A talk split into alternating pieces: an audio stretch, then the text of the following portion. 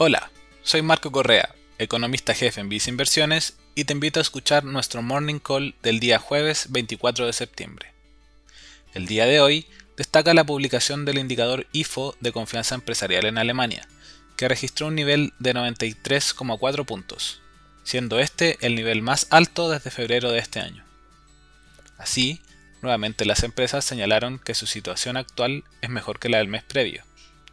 Además, creen que en los próximos meses continuará la recuperación de la actividad, pues la economía se estaría estabilizando. Esto a pesar del reciente resurgimiento en los contagios de COVID-19. Por otra parte, el presidente de la Reserva Federal de Estados Unidos, Jerome Powell, en sus declaraciones frente a la Cámara de Representantes, reiteró la necesidad de nuevos estímulos fiscales para garantizar la recuperación de su país. Al respecto, parece difícil que se pueda alcanzar un nuevo acuerdo entre los partidos demócrata y republicano en el corto plazo. La explicación para lo anterior es que sus esfuerzos están centrados en la elección presidencial de noviembre, lo que ha aumentado la tensión entre las coaliciones.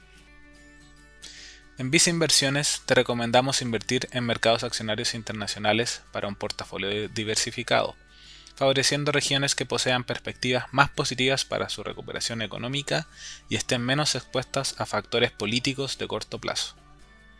En este sentido, señalamos una mayor preferencia por el mercado accionario de Europa.